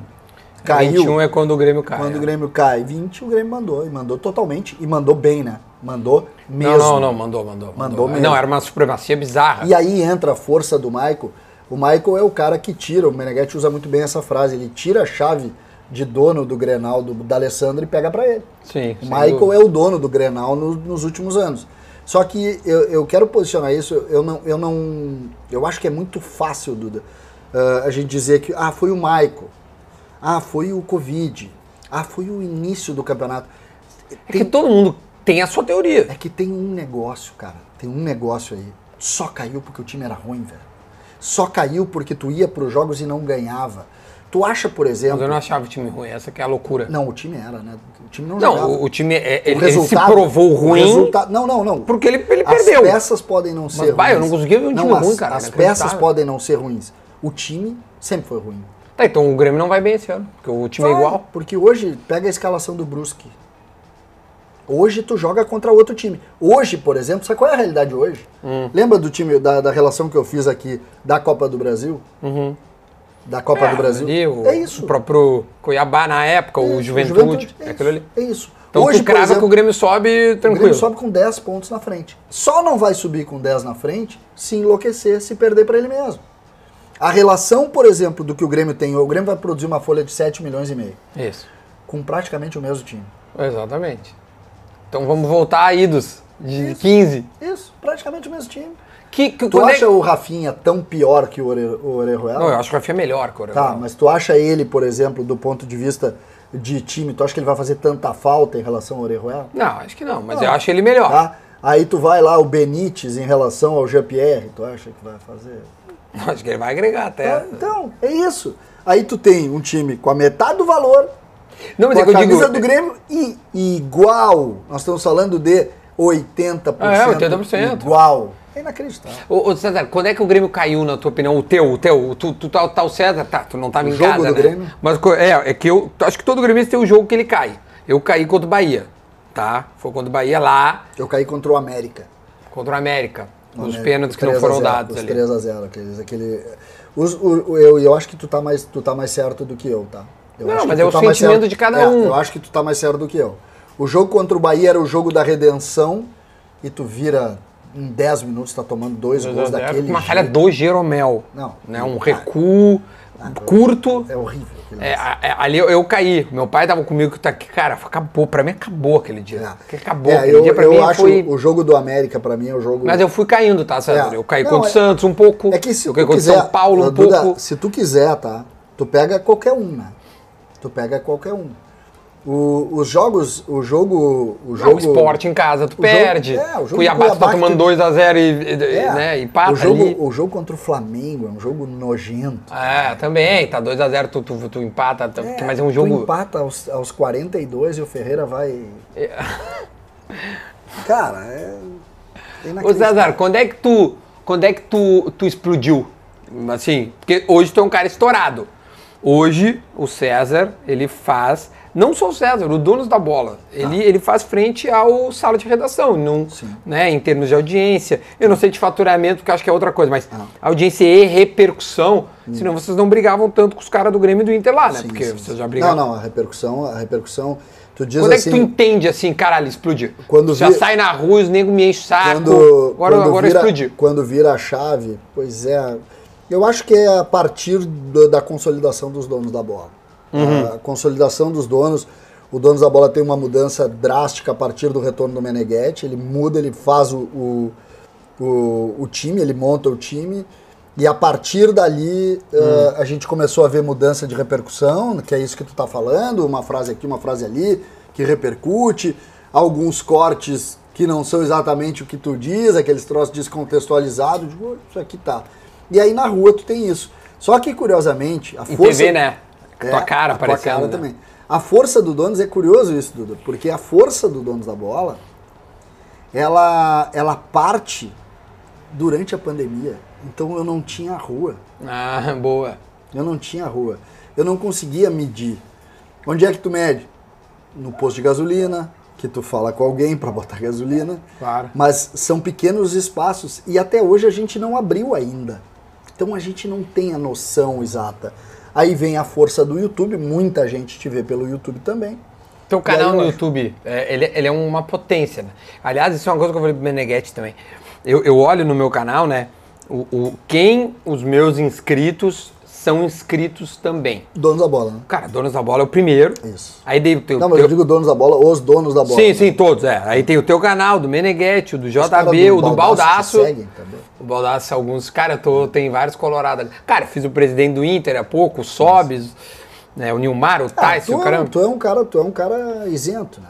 Assim, eu- Não, eu, vejo pelas eu tuas não- opiniões. Eu não sou nada tu é um cara isento. isento. Mas eu, mas cara, eu tenho um determinado momento da minha vida que eu penso, cara, por que, que eu não vou trabalhar para para o estado inteiro Pô. se eu posso trabalhar Já, trabalhar eu, um já eu adoro trabalhar só pro Grêmio. não acho que é questão de opção tá tudo certo é uma questão de opção não não Mas tem eu, problema mas eu, tenho- nunca vou deixar que eu de tenho muito respeito dos os colorados me respeitam muito de um modo geral. Mas claro que óbvio. tem os caras que se irritam, mas mas me respeitam muito de, porque eu não tenho eu não tenho nada contra o Inter, cara. Não tenho nada contra, eu só prefiro que o Grêmio ganhe. não eu também É, só isso. eu não tenho nada contra mesmo. Eu só quero que o, que o Inter vire um.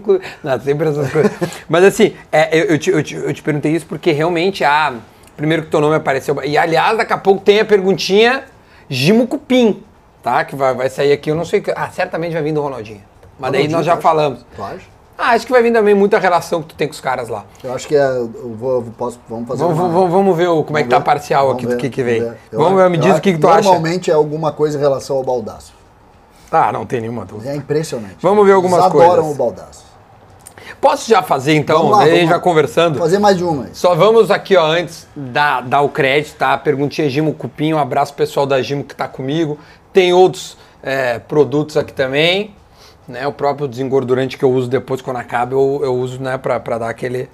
Qualidade comprovada. Os caras mandaram aqui na- nas perguntas. Pergunta pro, pro César se a qualidade é comprovada. É, Essa pergunta é Ué, fácil, é, é, comprovada. Olha aqui. Por exemplo, tem uma aqui, ó. Tu não voltaria para o Grêmio? Hoje não, hoje não. Eu tô consolidado na. A minha contribuição ao Grêmio está exatamente onde eu tô nesse momento. É, essa foi fácil. É, Né? Exatamente onde eu tô. É- Essa é muito fácil. E, e eu vou te dizer, é importante, tá? Hum. É importante. A, a, a minha atividade hoje é uma atividade muito importante para o Grêmio. Muito importante pro Grêmio. A, a comunicação com o torcedor, Sim. a linha crítica, isenta de, de elogio e crítica. É muito importante pro Grêmio e eu me sinto um cara muito feliz por isso. Tem umas, tem umas mais, mais vamos- fortes vamos- vamos aqui. duras, tu passasse pelo, pelo Pelotas, tem um Sim, pessoal dizendo sim, aqui. sim, sim. E eles querem saber, tu saiu do Pelotas ou foi saído do Pelotas? Um cara mandou aqui. Eu saí do Pelotas, eu saí. Que, que tu ficou, como é que foi a tua passagem lá? Ah, um rapidinho. maravilhosa, maravilhosa. Foi como dirigente também. Eu fui, eu fui, na verdade, o Rica estava junto, o Ricardo Aquino. Hum. A gente montou um projeto de marketing para evoluir o Pelotas, assim, para tentar criar uma solução para o Pelotas eh, como clube, assim, tentar criar. num- um- tinha uma pasta do Final Esportes que Uhum. migrou para a área de gestão esportiva. E aí a gente montou. E aí eu conheci essa estrutura, convite de um amigo meu, e a gente foi para o Pelotas e montou um projeto muito bonito lá. Foi essa é uma das páginas mais bonitas da minha vida. É uma, uma página é, de entender futebol raiz, assim. Muito legal, muito legal. Essa é uma, uma história muito bonita. Eu saí, gostaria de não ter saído, mas eu tive que sair por, exatamente por isso, tem que trabalhar. E lá eu não, não, não consegui criar eh, financeiramente suporte para seguir lá. Tem uma outra pergunta muito legal aqui, né? No Gimo comigo, que são as perguntas cara de pau. Pergunta que o cara tem que ter coragem. Ele botou assim, ó. Já foi desrespeitado pelo Baldaço? Até que ponto o que vocês fazem Falei que ali... tinha Baldasso. É óbvio, sempre tem.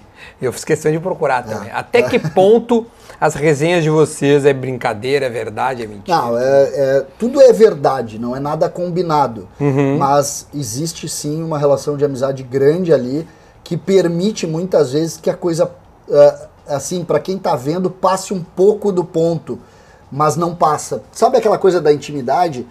É, o pai dizia assim, intimidade gera desprezo. E é verdade, às vezes tu, tu, tu toca um ponto assim que, uau, ele agrediu. Mas não é, a gente tem intimidade.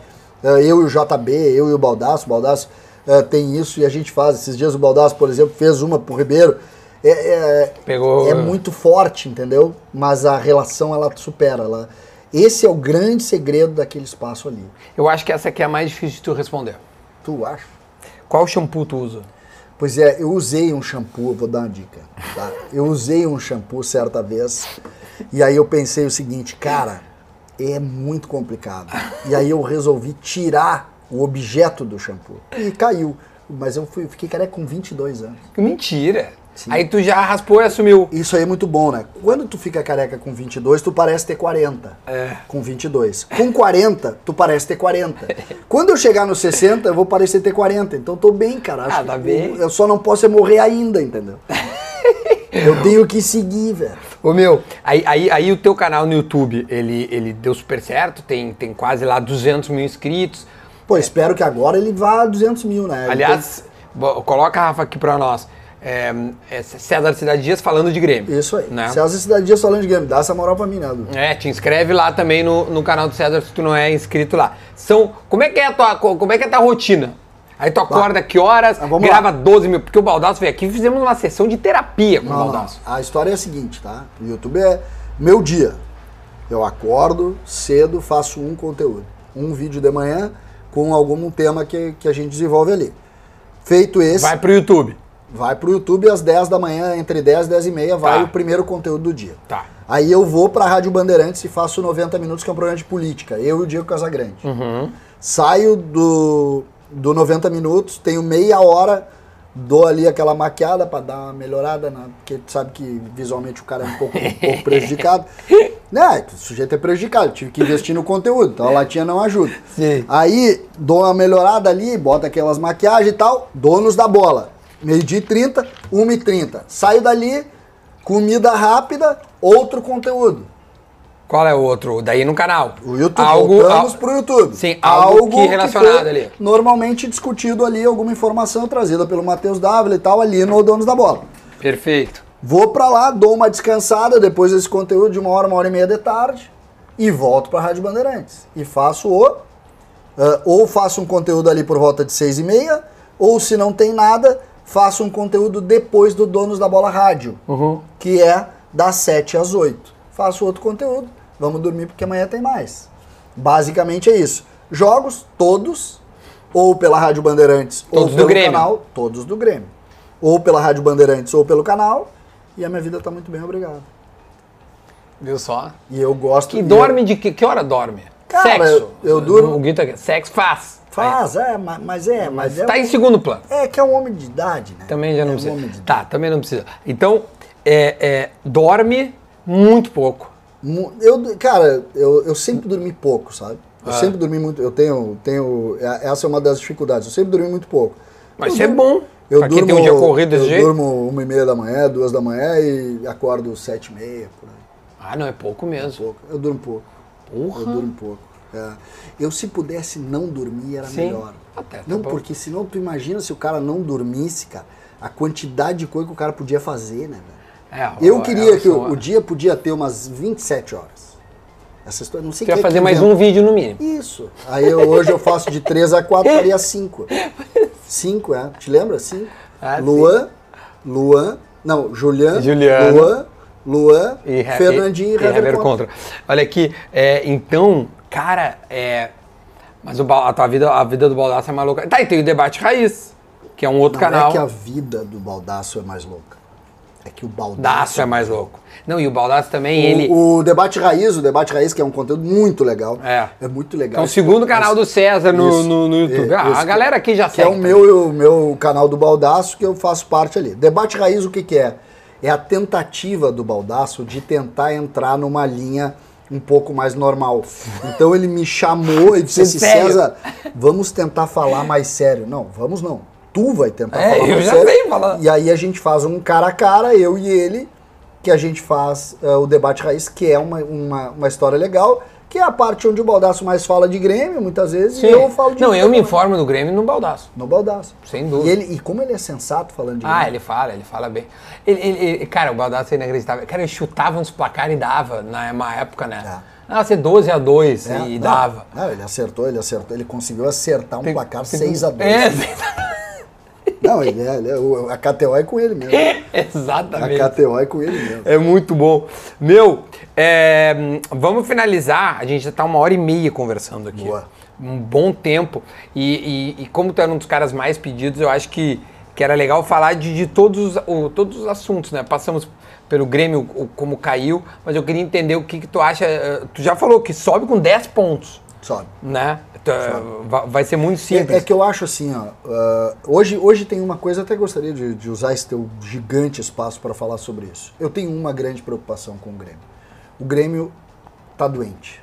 O Grêmio ficou. ah, o Grêmio afundou, caiu. Foi a maior derrota da história do Grêmio. Essa é a maior derrota da história. Ah, 91. Não. Era outra realidade, era outro campeonato, era outra estrutura, era outro tudo. 2004. 2004 o, o Grêmio quebrou. Sim. O Grêmio vem da ESL, não tinha dinheiro pra nada. Não tinha o que fazer. Agora não. Agora caiu e não entende por que caiu. A gente falou aqui durante 20 minutos sobre isso. Tu pensa um, tal. Todo gremista que sentar aqui vai, vai dar uma Não, ideia. todo diferente. mundo tem a Todo mundo. sua ideia de, de queda. Total- e não sabemos qual é tá? ainda. E ninguém vai saber. Só que o Grêmio tá doente hoje. E o curioso, eu fiz um, um conteúdo no YouTube, eh, Duda, que eu falo do presidente Romildo Bolzan como sendo. eh, a expressão que eu uso é a seguinte: todos contra o presidente. Por que, que eu faço essa expressão? Porque quem vai nos levar para a primeira divisão é o presidente Romildo. E o Grêmio, o gremista, não é nem o Grêmio, o gremista precisa entender que agora a causa tem que estar acima das pessoas. Não adianta eu ficar olhando para o Denis Abraão e reclamando dele. Não adianta eu ficar olhando para o Wagner Mancini reclamando dele. Não adianta eu ficar olhando para o Diego Souza reclamando dele. São esses caras que vão nos levar de volta à primeira divisão. E eu vou fazer esse alerta sempre, por quê? Porque o presidente Romildo é o comandante do Grêmio. Então não adianta brigar com o presidente Romildo. Não adianta tentar criar hoje fatos para tirar o presidente Romildo. É ele. O presidente Romildo é um cara honesto, que errou na condução de 2018, 17, 19, 21, errou. O Grêmio teve um baque e o baque é dele. Aí entra aquela coisa da tristeza, do abatimento. O baque é dele, ele tá tonto. Só que o gremista tem que entender que a causa Grêmio está na frente da causa Romildo. Eu criar um conflito com o presidente do clube não vai fazer o Grêmio melhor. E hoje a hora é do gremista se levantar e dizer o seguinte: eu tô com o Grêmio. Eu preciso estar com o Grêmio. O Grêmio precisa estar na frente das pessoas. E eu falo isso muitas vezes até para engolir sapo. Até engolir sapo. Até dizer o seguinte, tá, mas eu, eu vejo muita gente, eu não vou ir enquanto eles estiverem lá. Não, não, não. vai ir aonde, velho? Não, não, não. Tu não vai ir aonde? Não, eu não vou no jogo e não vou ser sócio. Tu tá é, maluco? vou parar de ser sócio. Tu tá Essa é a maluco? maior merda que pode fazer. Tu tá maluco? O Grêmio está sem. A causa Grêmio é maior do que qualquer pessoa. Isso é um ensinamento. Mas nesse ano ele tem que ser uma missão. A gente tem que defender o Grêmio e o Grêmio vai ser defendido com a nossa participação. Mas tu pretende nesse ano de 2022, em algum momento que entender que, que, que tiver que criticar, tu assim, cara, se eu fizer essa crítica, pode ser que eu abale alguma coisa, eu vou dar uma segurada. Não, eu vou criticar. Mas é que são duas situações completamente diferentes. Eu jamais vou largar o Grêmio. Eu vou fazer a crítica. Ah, ah, contratou lá o centroavante de 72 anos. Não, não pode contratar um centroavante de 72 anos, não joga mais futebol. Isso eu vou fazer. Agora, eu não vou deixar o Grêmio. Seria mais ou menos eu dizer o seguinte: eu não vou mais, eu não quero mais falar do Grêmio. Não, não, Vamos tá falar de golfe agora. Não vamos mais falar do. Não, não, não, é é isso. É, eu estou dizendo é, criticar, todos têm crítica, a crítica é da vida, nós somos um eterno, uma, uma eterna mesa de bar, todos nós somos, gostamos desse contexto, vamos falar de futebol, vamos viver, mas não deixar o Grêmio. O que mais me assusta são esses movimentos que buscam deixar o Grêmio. Por exemplo, deixar de ser sócio do Grêmio, deixar de ser eh, de ir nos jogos, deixar de conviver, deixar de viver, isso é que me preocupa. De tudo que nós conversamos aqui, ainda mais nesse final, tá? Eu queria só. é, o a tua responsabilidade hoje também perante ao torcedor, ao sócio, ela é muito grande, né? Porque eu acho que tu tem muitos caras. Hoje tu é um influenciador gremista. Tô certo? Tu influencia. Por exemplo, se tu. Tu acha que eu influencio, sinceramente? Eu acho que sim. Pois Eu- o. Baldassi veio aqui- as pessoas falam muito sobre isso. O que é o influenciar, né, cara? Eu não sei se eu É irem pela tua opinião. Pois é, mas... Vou te dizer, sabe por quê? Que eu, o Baldaço, uma vez, quando veio aqui, aliás, o Baldaço, tu precisa voltar aqui. Por quê? Ele falou assim, Duda, hoje eu mudo minha eleição. Por quê? não Porque 80% dos sócios me seguem. É, não- 70% eu não, eu não quero, eu não quero, eu, eu não me recordo exatamente. Sinceramente, cara, eu não tenho... eu- eu É não- melhor tu não pensar nisso, mas é- Não, não, eu não. acho que tem muita Primeiro- gente que te primeiro- segue, tu primeiro, pode... Posso dizer, primeiro, nunca, nunca, já já é um recado, me usem pra isso. Não, não, sem dúvida. eu não tô dizendo mudar a eleição. Não, não, não, não, mas, é que isso, é, isso é, é, é importante. Não é da minha, não quero, saí, larguei, não tenho, como eu disse, não tenho mais amigo aí. Acabou pra mim a política e, e me assusta isso. Porque senão tu fragiliza um processo que é um processo que tem que ser muito transparente. Mas Tu hoje o fragiliza- fenômeno da internet É. de grandes Fragiliza. É, é, comunicadores, é isso nem aí, cara. pensei nisso, não quero, não, não me considero. O que eu considero, que pra mim é um negócio que eu acho legal, eu sou um cara, como eu não tenho bandeira, eu não sou um cara que, ah, eu defendo Duda, eu defendo Uhum. pegar na parte política, ou o jogador, eu não tenho. Eu- se o Ferreira fizer uma baita jogada, eu vou elogiar, se ele não fizer, eu vou criticar e nós vamos embora. Agora, eu acho que, eu, eu, eu- que a pretensão, talvez, que eu possa ter, que eu tenho muita tranquilidade para falar, é que eu acho que eu gero para as pessoas algum tipo de reflexão. Tipo assim, ah, legal esse assunto que o César levantou. Entendeu? E Isso eu gosto muito de fazer no canal. Ah, ah, pegando o exemplo do Todos contra o Presidente. Vale a gente levar essa ira ao presidente a ponto de deixar de ir no jogo? O Grêmio não é maior que ele? Nós não temos que nos unir em torno de quem está nos comandando? Isso é uma reflexão. Tu pode discordar frontalmente do que eu estou pensando, mas tu vai pensar nisso. É, mas o teu título, ele é. Ele é. Ele é, o- ele é o contrário do. Exatamente, é o né? do Até pra te clicar pra eu ver o isso. que, que é. É, mas na verdade, o- não, é que no, no título não tá só isso, né? Uhum. Não tá só isso. Mas tu vai olhar o todos contra o presidente e tu vai, tu vai dizer o seguinte, porra, eu vou pensar nesse negócio. Porque, Não, acho que a ideia é boa, teu o processo gremismo- é O lindo. teu gremismo, ele vem da onde, cara? Pensa nisso. Da onde é que vem o nosso gremismo, cara? Da onde é que ele, onde é que ele surgiu? Já parou pra pensar nisso? Porra, sou gremista por quê, cara? Então, cara, ele tá muito na frente de qualquer pessoa, Não, sem qualquer centroavante que tu tenha, entendeu? Qualquer Qualquer coisa, ele está muito na frente, ele é muito maior do que qualquer coisa que a gente imagina. Ninguém explica. E aí tu pode falar do, dos colorados, dos palmeirenses. Ninguém explica. Não, sem dúvida. Ninguém explica. Ninguém explica por que, que o sujeito gosta do Palmeiras e não gosta do Corinthians. Por que, que o cara nasceu torcendo para um. Cara, ninguém explica. Quando tu tem um negócio desse tamanho que ninguém explica, trata isso como algo ou do coração ou divino e respeita. E nunca troca isso por alguém. Nunca troca por alguém. Ah, eu não vou mais no Grêmio porque eu não gosto do Romildo. Eu não vou mais no Grêmio porque eu não gosto do Paulo Doni. Eu não vou mais no Não. O Grêmio está acima de qualquer pessoa. Isso é básico.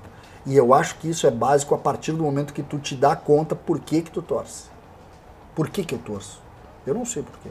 Só sei que eu não consigo. Eu fico imaginando, entre nós. É legal Como é que é reflexão. alguém não torcer pro Grêmio? Tu já parasse para pensar? É, eu, eu vejo meu pai, eu acho um vazio Cara, imagina o cara uh, nasce, de, acorda de manhã, acorda de manhã. Imagina, imagina, imagina o cara acorda de manhã e não tem o Grêmio. Não, estou dizendo um vazio. Cara, eles estão vibrando por um gol que não é do, do, do Diego Souza, mas que coisa absurda isso. Que isso? Cara, eles gostam de alguma torcida que não farda com essas cores. Não, não é Cara, como é que é? Eu acho que é fake. É, eu também acho que é. Eu acho que não é, não pode ser verdade. É muito eu bom, todos os dias eu penso nisso. Eu olho assim, cara. Acho que o próximo vídeo podia ser esse aí. Sobre o. o... Sobre a, a, tipo assim. A, a, razão de torcer é que eu não sei a razão. Eu não sei, eu não Não, mas aí é que tá, o vídeo, o final do vídeo é, é, é, esse final, tá? a gente não sabe. Mas tu tem que comer. Ah, pô, tá, agora o vídeo já tá aqui, pronto, o vídeo. É, tá, depois ele corta Depois tem o recorte. mas Olha é, uma coisa, é uma coisa maluca, tu já Não, ó, cara, mas a paixão pelo futebol é uma coisa que se tu parar pra, pra pensar e ficar, é, assim, realmente viajando mesmo, cara, tu começa, cara, é 11 caras correndo atrás de uma bola e, e é a gente... apaixonado por isso aqui. A, a, apaixonado, velho, tu, tu escolheu um time, né, é por uma razão assim, subjetiva, porque depende pela cidade que tu mora, pelas cores dele, porque uma vez alguém te contou uma história, tu, caralho, essa história eu me identifico. E aí tu começa a seguir isso. Tem tempo entendeu? pra te contar uma historinha? Claro, vamos lá. O, o pai tava na. O pai já tá, o pai teve Alzheimer, morreu já faz, vai fazer dois anos. E, e a gente tem uma relação com o Grêmio, muito forte e tal. E aí o pai tava no hospital já, sem memória. Não me olhava assim. Ele ficava com o olhar morto, assim, pro nada, assim. E ele tava no hospital lá e eu tava. E eu vi que ele começou, ele cantarolava alguma coisa, assim. Tipo, o que, que tá cantarolando, cara? Ele ficava, sabe aquelas coisas, já com uma doença bem avançada. E eu digo, cara, ele tá cantarolando o hino do Grêmio, velho. Eu digo, que loucura. Eu tô do lado da cama, ele tá na cama, olhando pro nada, na cama do hospital, olhando pro nada. Eu tô aqui e ele cantarolando assim. E eu comecei a cantar o hino do Grêmio. Que eu achei que ele estava cantando o hino do Grêmio. E eu comecei, até a pé nós iremos. Ele faz assim. Foi a última vez que ele me olhou com feição. Daí tu não vai achar que isso aí é uma coisa. Tá louco. Isso é muito louco. É muito maior do que a gente imagina. É, é forte. Se eu começar aqui, não começar a chorar, pelo amor de Deus. Ó, é, primeiro, obrigado. Tá? Daí, obrigado. Boa, parabéns. Né? Oh, muito bom, cara. Obrigado. Que baita moral tu me deu, tá louco. Não, ah, tá... tá aqui pra mim é uma honra. Que isso, para é com essas coisas, meu. O homem que trouxe o Ronaldinho, o Ronaldinho não quis. É? Só faltou esse detalhe. Só faltou isso. É, é, faltou um detalhezinho só, o cara não Ele quis. não quis. Não, eu fui, eu, fui, eu fui um dirigente brilhante, cara. Olha só. É. Eu, eu, eu, eu trouxe o Ronaldinho que não veio. Eu contratei um argentino escudeiro que era humilde. Eu consegui contratar um argentino humilde. Sabe o que é isso? É o único argentino na história que era humilde. Ou seja, eu fui um fracasso como dirigente. Os caras dizem, ah, você.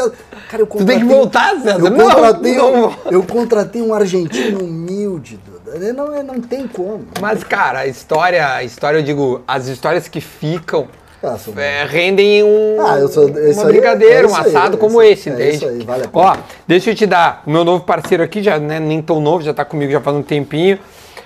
A Gimo, então, um beijo que moral, né, da Gimo aí pra ti. Tem todos os produtos da Gimo, assim como desengordurante, multi-superfície, tem um paninho também, tem, tem todas as coisas. Ela tem um, um álcoolzinho também, então tá aqui tá Gimo.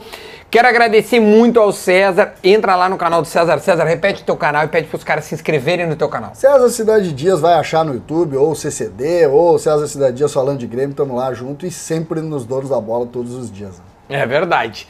Então, ó, além de se inscrever no canal do César, no dos donos da bola também, aliás, a maioria que tá aqui já tá inscrito. Te inscreve no meu também aí, aliás, quando chegarmos a 250 mil inscritos, vai ter 500 reais na conta do sortudo lá na KTO, tá? Então temos que chegar rapidinho, 250 mil inscritos no meu canal. Dá o like também, Compartilhe esse vídeo com os teus amigos, afinal César Cidade Dias esteve aqui conversando conosco e a gente volta num próximo assado. Valeu, César. Tamo Valeu, junto, velho. meu velho. Tamo junto, cara. Tá? Obrigado, hein? É nóis. Tchau, gente.